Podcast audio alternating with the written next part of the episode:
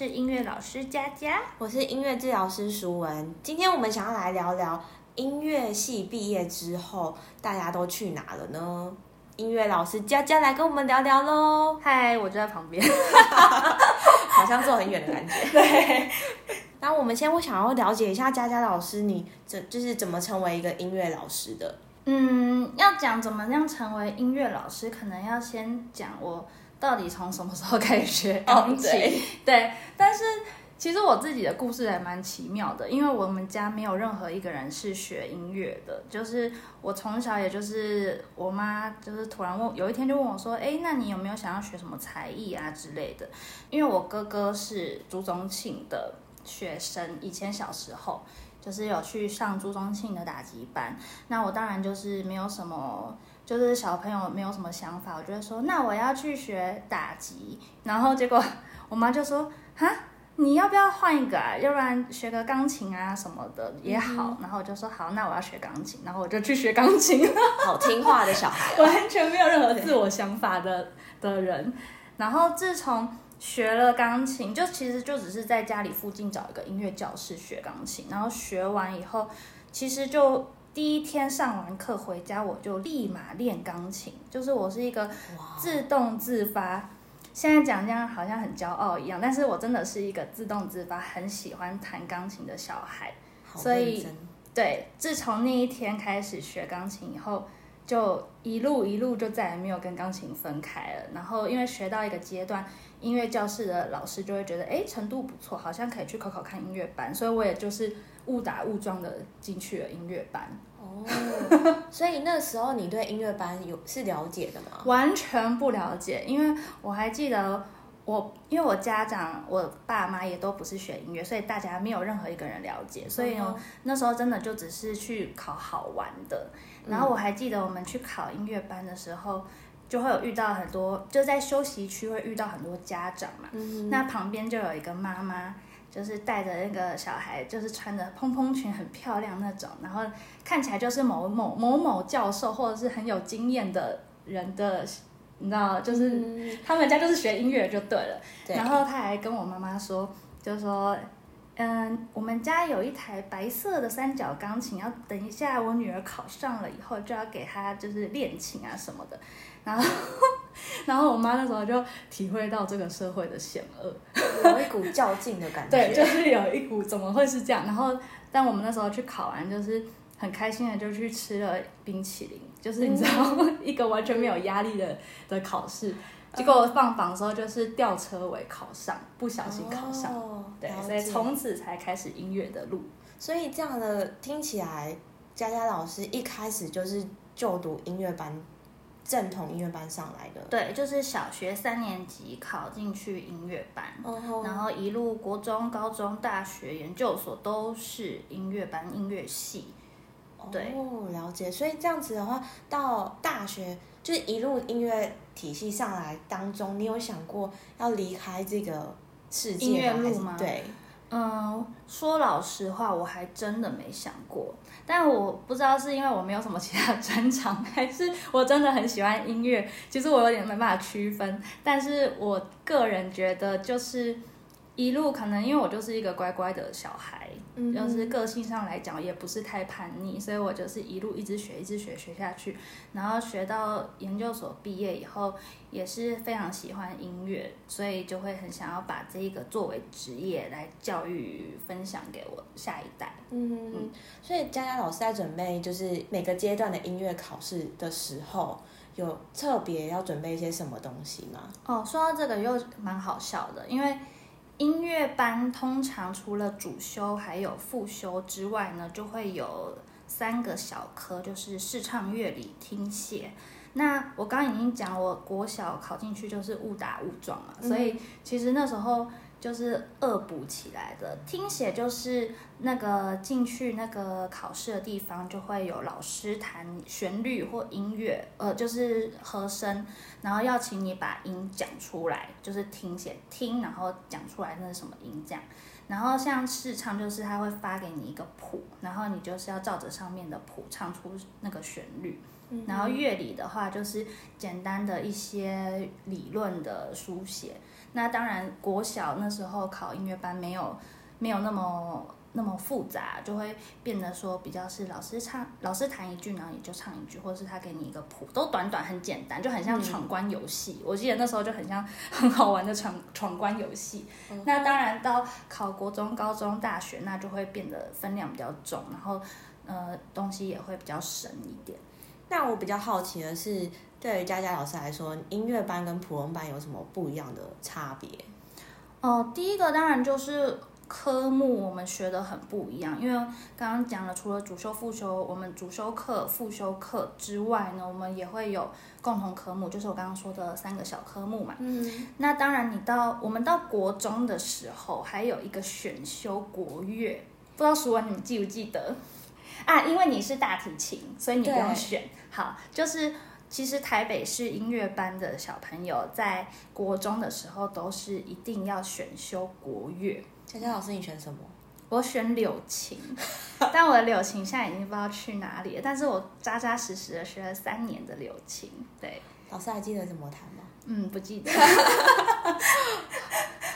但乐器还在哦，很很酷。学音乐的路好好困难，的感觉。还有一个很有趣的点是，其实因为我们音乐科算是文组嘛，算是第一类组，嗯等于说我们的国文、英文非常的重要。那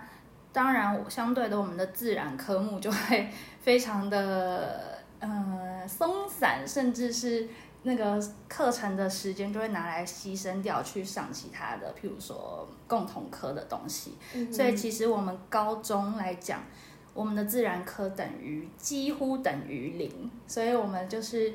呃跟一般普通科不太一样的点，可能是在这里，就是如果你今天是高中音乐班的学生，那你相对的，你可能就要真的认真考虑一下，你大学势必。如果要去转去念理组或者是其他组的话，那是会很有困难的，因为你在课程上面就是已经被牺牲掉很多东西。那些课程的时间拿来做不同的运用吗？对，就是我们我们的自然科好像印象中高一还有自然科，但高二、高三就是没有自然科。所以呢，我们不是要考学测跟一般人一样嘛？嗯那我们还是得要考自然科，对不对？这时候呢，就会有家长问老师说：“请问老师，没有上课怎么样考试呢？”所以我们那时候全班考自然科都是进去把最后一题是，譬如说第五十二题，那你就从第一题画到第五十二题，全部画 B 或全部画 C，只要哇，只要你不是小小技巧。对，只要你不是零级分，你就可以考，就是可以入学啦。嗯但但刚刚那个说只是自然科而已哦，其他我们都是跟一般一般的学生一样，就是都是要很拼的念书。嗯，了解。我知道进音乐班就是好像需要找找老师这件事情。对，对，所以你是由学校分配，还是说你自己有找特定的老师？其实我觉得在音乐班里面很重要很重要的一个一个过程，就是你一定要去找到适合自己的老师。那当然，我国小的时候因为没有经验嘛，我刚刚提到我们家都没有人是学音乐的，所以我一开始进去就是给学校分配。那那时候当然是分配到一个刚回国的年轻老师，嗯然后那时候刚开始接触的第一年，一定都是老师和学生之间的默契培养和互相的呃，就是互相的探索的阶段，不是真的要学什么。所以我记得那时候我上课第一堂和第二堂，我就我就被逼哭，我就就你知道，小学三年级嗯上钢琴课，就是第二堂就爆哭的出来对，因为因为我觉得可能就是选到的老师不是太适合自己，或者是我的程度那时候真的不好，所以老师就会很希望用他的方式来带领我。哦，总之就是我后来的老师就是有去找到适合的老师。那当然，我觉得在音乐班选老师这件事情其实是一个很很竞争的过程。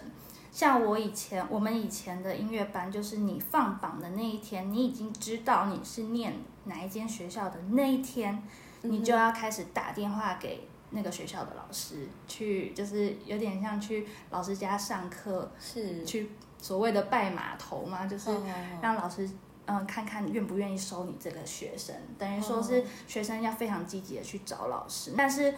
呃，越大就是如果你现在是大学或者是研究所，你跟到的老师基本上已经换算是决定你未来的路，因为那个老师的资源或者是那个老师可以带给你的东西，等于是会决定你未来职业的一些方向。哇哦，嗯，感觉好像一环扣着一环，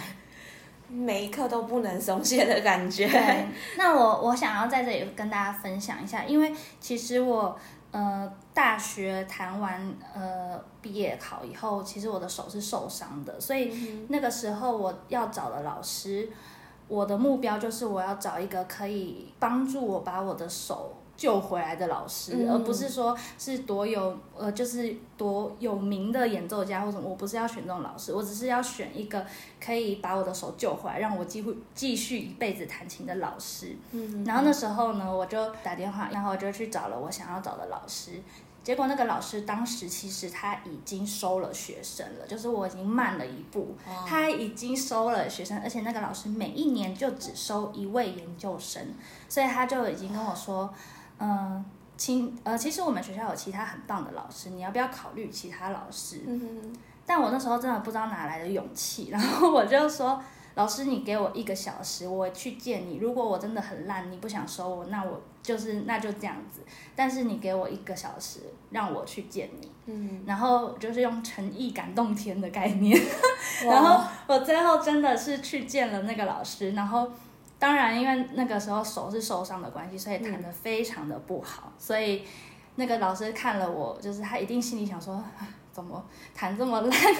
还来找我？但我那时候就是很坚定的跟他说，我需要你来拯救我。然后我这样看着他，然后我们就这样互看了大概三十秒都没有讲话。然后呢，最后那个老师就说，他就说，嗯，好吧，那我们就给彼此一个机会，我们用两年试试看。嗯，然后我当下就立刻泪流满面，就立刻啪大哭。哦，然后结果那个我的老师，因为他就是一个刀子嘴豆腐心的老师，他就很严肃的看着我，他就说：“你为什么要难过？” 我就说：“我是很开心。对”这就是我那时候找到我的恩师的过程。哇，就听起来很好笑哈、嗯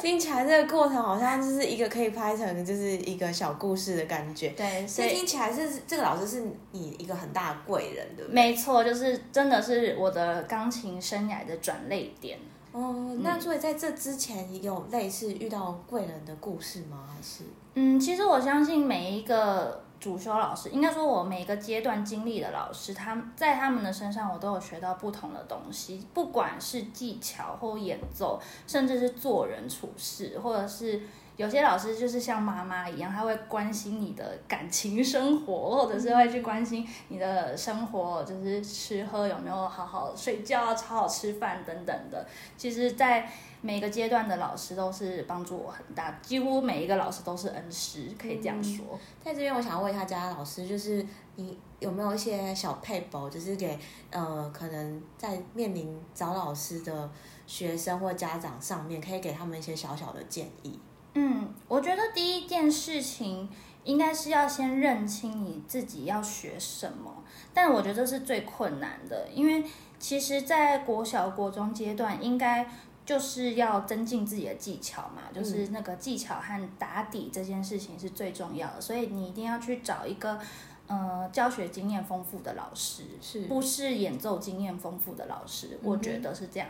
那如果你到大一点，你有非常多，你已经自己的技巧已经差不多蛮成熟，你也知道自己的优缺点的时候，这时候再去找你自己适合的老师。譬如说，你可能是想要出国去美国的，那你就要去找美国体系的老师。是，对，如果你是要去欧洲，那你当然就是要去找欧洲留学回来的老师。嗯嗯嗯。嗯那我知道的是，其实因为我认识到一些就是也是音乐系一路走上来的同学跟朋友，对，那我知道他们其实寒暑假的时候也是很忙的一一个阶段跟时间，对，他们都会去到处参加一些大师班啊，或者是为下一个阶段做准备。对对，然后不知道佳佳老师有没有这方面的经验分享，或者是一些建议，比如说呃，觉得需要去参加大师班，还是说其实这个东西呃可以等年纪大一点，或者是等有什么计划安排的时候再去参加。就是其实呃，在学校的学习过程，学校也常常都会请国外的大师，是就是各个地方的大师来学校指导学校的学生。嗯对，那在台湾你就可以受到其他国外大师的教导，我觉得这就是一个已经很棒的一件事情。那当然，寒暑假的时候，有些是国外的音乐营嘛，那你当然可以去国外跟更多厉害的老师学习，或者是你的同才就会变得是其他的外国人，然后你也可以透过这样的合作，或者是去开眼界，就去看看国外的音乐生态是什么样子。嗯我觉得这种出国出国的学习都是算是非常非常重要的经验，因为其实，在音乐除了技巧之外，也是要去接触非常多的文化。毕竟我们学的就是西方的，音乐嘛，嗯所以我觉得出国这件事情是对于钢琴演奏或者是音乐的演奏上是非常有效、非常好的。嗯，那所以对佳佳老师来说，出国就是音乐系毕业出国这件事情是是占多数嘛？就是应该说以你的呃朋友的跟同学的相处当中，嗯你觉得出国这件事是不是很重要？嗯，我觉得，我觉得是一半一半呢，因为其实我的同学有很多都是出国回来，当然是文化的冲击之下，他一定会有非常不一样的表现。但相对的，也有很多人他是没有出国，他是一直留在台湾念硕士、博士。像我也是，我其实没有出国，但是我会利用寒暑假去做一些短期的进修，国外的进修。但我觉得在台湾长期念书的这些音乐家，他们也没有比较不好，因为他们其实在台湾耕耘的时间会比在国外留学的那些人的时间更久，所以相对他们的。呃，他们的教学人脉，或者是他们开始做，呃，开始走到事业的时间，其实是比其他人早的，所以也有不一样的优势。是，那所以这个音乐系这样子养成的部分，毕业之后，佳佳老师选择是什么样的工作？对，大家应该都会觉得毕业之后，音乐系毕业通常都是当音乐老师嘛，或者是家教啊，或者是带小朋友的一些音乐营啊等等之类的。但是我那时候就是选择了一个呃完全毫无相关的工作，对，因为我那时候第一份正式的工作是我去古典音乐电台去当业务。那这个业务其实是除了广告业务之外呢，也是一些活动行销的企划。天啊，我好难想象业务哎、对，对就是就是大家能想象去那个保险业务员啊，或者什么的，就是你要打电话去开发客户，去别的公司去介绍呃电台，然后要请他们下广告到我们的公司。这是截然不同的想象。我也想象佳佳老师在舞台上表演，然后很自信，很就是绽放光芒的站在舞台上表演。对，然后竟然完截全是然不同一样的工作没错。哇，哦那是什么勇气或什么起念让佳佳老师想要去尝试这样的工作？嗯，因为当时我体认到自己其实，在长期都是在琴房里面练琴的这种很独自作业的个性，是在社会上是比较吃亏的，所以我当时就抱持一个很简单的观念，就是越年轻的脸脸皮越薄，就是可以有更多的时间去丢脸，所以我那时候就选择去做一个我完全没有没有相关经验的工作，因为我才毕业嘛，我本来就是职场新鲜人，那我做任何的工作对我来说都是第一次，嗯所以我是有时间可以去丢脸的，所以，所以我那时候就是你知道冲着这个勇气，然后就去做了一件我从来没有想过。可是其实也是有相关，因为它是古典音乐电台，嗯它不是一般电台，所以其实我们在里面也有做的任何业务都是要结合古典音乐。是对，譬如说我当时有一个客户是，嗯、抽水马达，嗯嗯嗯，你知道做抽水马达泵浦的这种这种 客户，他要怎么样做广告，然后结合古典音乐。我当时就帮他做了一个水的特辑的节目，在我们的电台播出。就譬如说讲韩德尔的水上音乐啊，或者是等等，就是用一些比较形象的东西去带起他们这个客户的一些形象。嗯，对，所以蛮有趣的。那佳佳老师可以分享一个，就是你在这个领域当中做最有成就感的一件事，呃，应该说跟你所学最有连结的一件事情。嗯，其实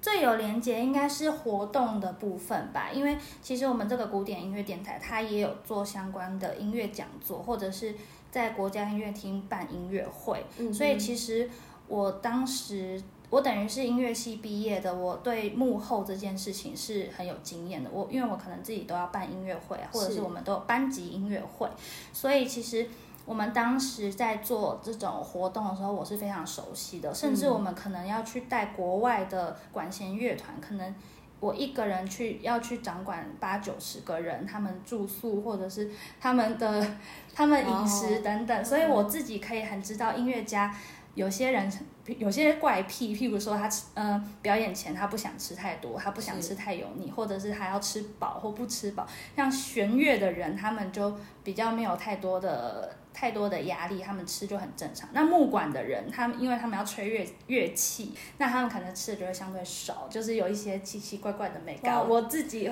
可以比一般人更容易容易了解这些音乐家，听起来好像经纪人的对，所以相对的来讲，可能就会。比较体贴到这些音乐家，他们也会觉得哦，哎，这个行政是很不错的，对。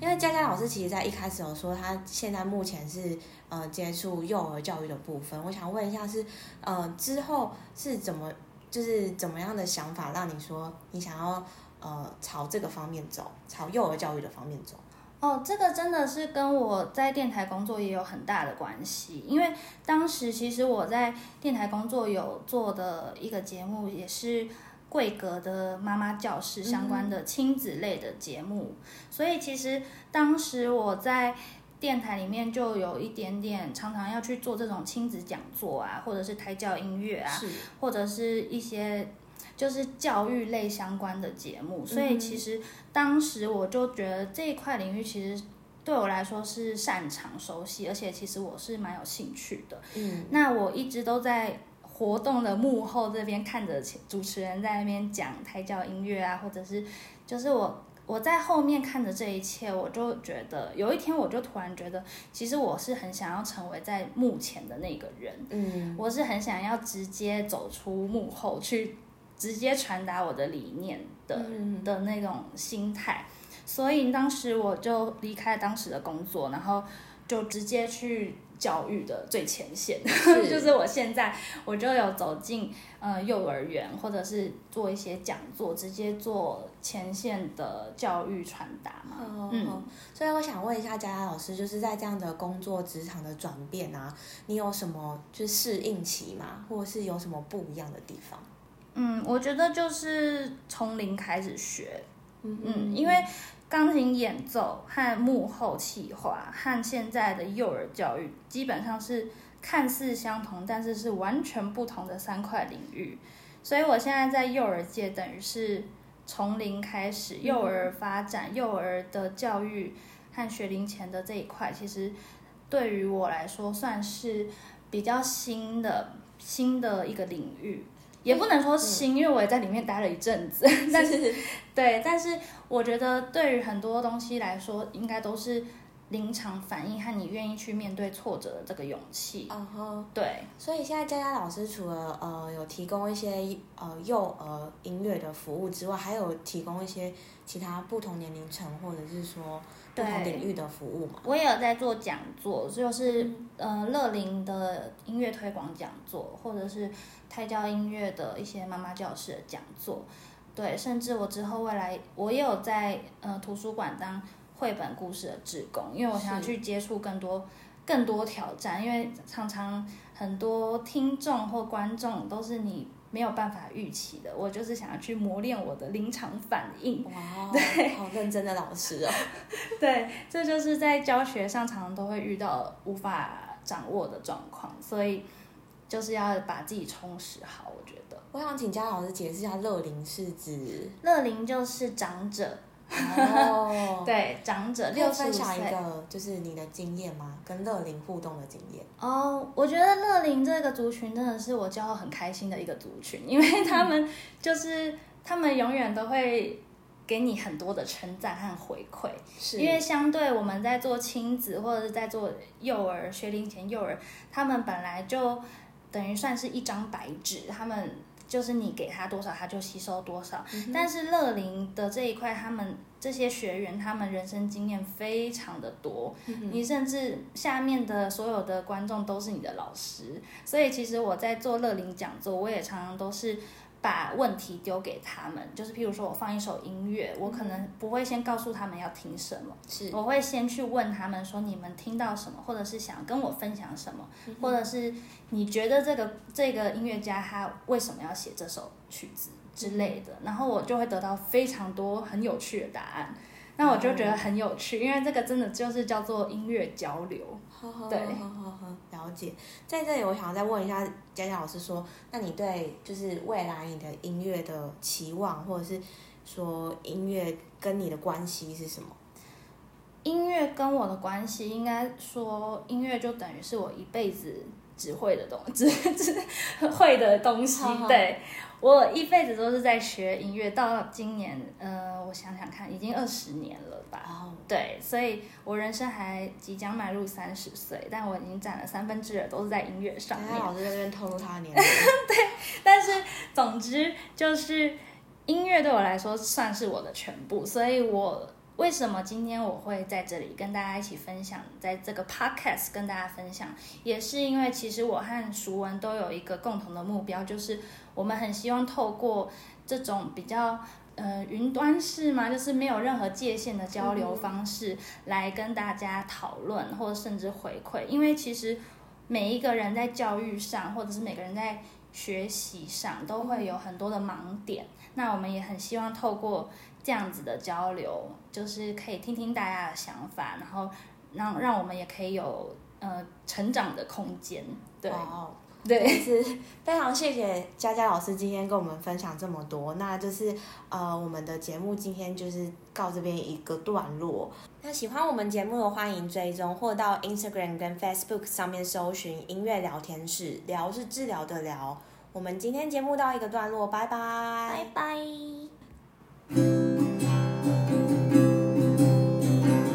要说再见了。要说再见